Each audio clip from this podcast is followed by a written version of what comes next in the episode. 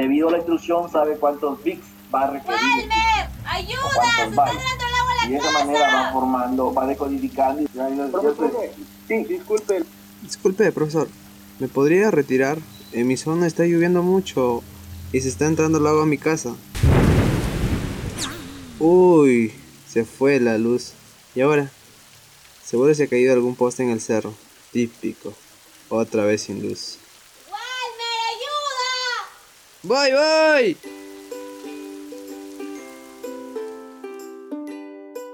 Hola, mi nombre es Walmer Herrera Naira. Soy de Huancabamba, distrito de la Sierra de Piura, eh, lugar de fuertes vientos y lluvias intensas. Además, soy estudiante de Ingeniería Informática en la Universidad Nacional de Piura y cuento con la beca permanencia de Pronave. ¿Quieres saber cómo resolví este problema? Debido a la pandemia, muchos de nosotros estamos estudiando desde casa. Bueno, aquí hago mis clases y, los apagones son constantes. Cuando están las fuertes lluvias, eh, a veces me quedo sin luz un día o a más. Y como me gusta ser responsable, asistir a mis clases, ya esto se me hace un problema. Ya que estudiar ha sido siempre importante en mi vida, sobre todo desde la secundaria, cuando me di cuenta que solo estudiando podría construir un futuro para mí y para mi familia.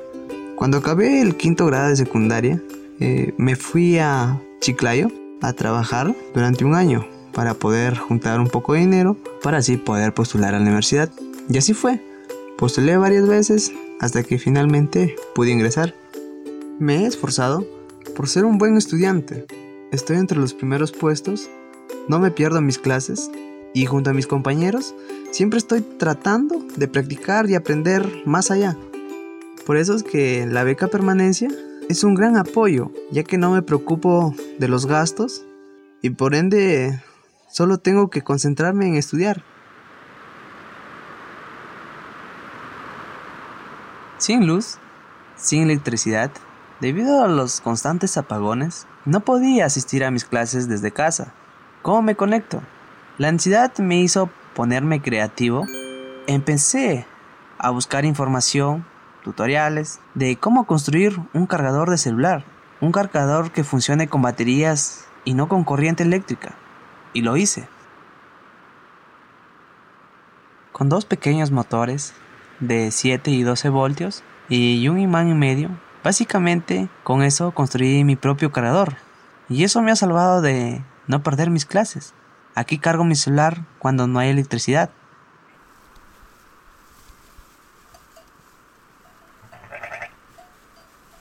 A una hora de distancia de aquí, del mismo Boncabamba, en moto está el caserío de Comenderos Alto, sector Las Siete Lagunitas.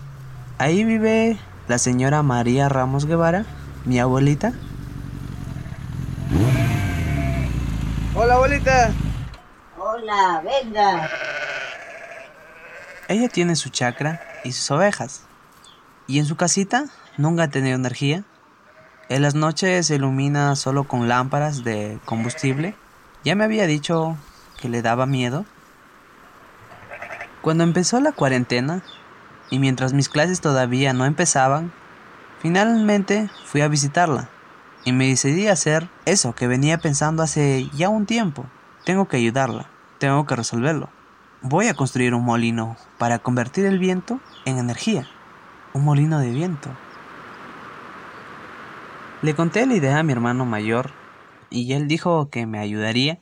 Luego fui a la chatarrería para encontrar algunas cosas que necesitaba, con un motor de cortar malogrado. Luego tuve que comprar algunos materiales y también pedí que me prestaran una soldadora. Nunca había soldado en mi vida, pero siempre hay una primera vez. Las hélices las hice de latas recicladas, a la que le puse una inclinación de 35 grados. Para asegurar su movimiento, seguí un modelo que encontré en internet y así lo hicimos.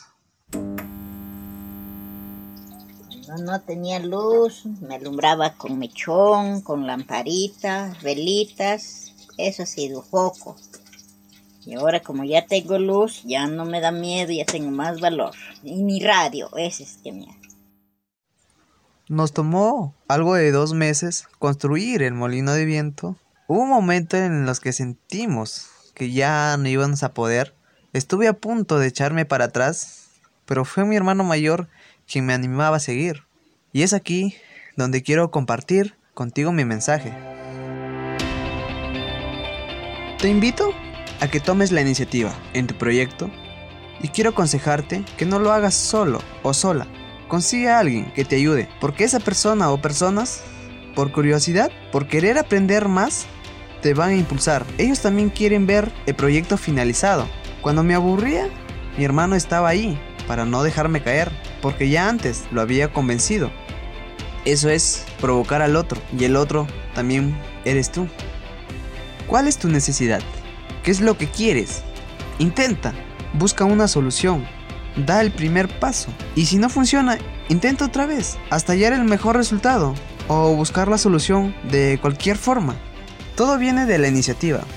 Con el primer avance que hagas, ya lo estás haciendo, poco a poco. Así también vences al famoso, es que no tengo tiempo. Cuando di el primer paso, luego los materiales para el molino empezaron a llegar y el tiempo se fue haciendo solito. Quiero animarte a estudiar, para que así tengas un mejor conocimiento de tu rubro, qué te gusta, puedes ser el mejor en ello. Si estudias, eso hará que tu experiencia sea más rica, puedes pensar mejor y tendrás más curiosidad hacia el mundo al que te rodea, para el bien de la sociedad y para tu propio desarrollo. Walmer, ¿te puedo contar sobre mi proyecto? Sí, cuéntame. Todos nosotros tenemos aspiraciones, tenemos metas, tenemos Pero los sueños no aparecen de la nada, sino que uno tiene que construir. Si yo tuviera que escribir a todos los becarios, dirías que todos la beca, son beca es una buena opción, es un buen camino que uno podría seguir para ¿Cuándo estudiar, qué estudiar o qué requisitos me faltan y conseguirlos para poder tener Nada viene de la nada, todo viene a partir de la construcción. Aprende, comparte y comparte las ganas de compartir. Crece, el podcast de Pronavé. Oportunidades que transforman vidas. Si uno no persevera, es imposible que pueda obtener lo que uno desea.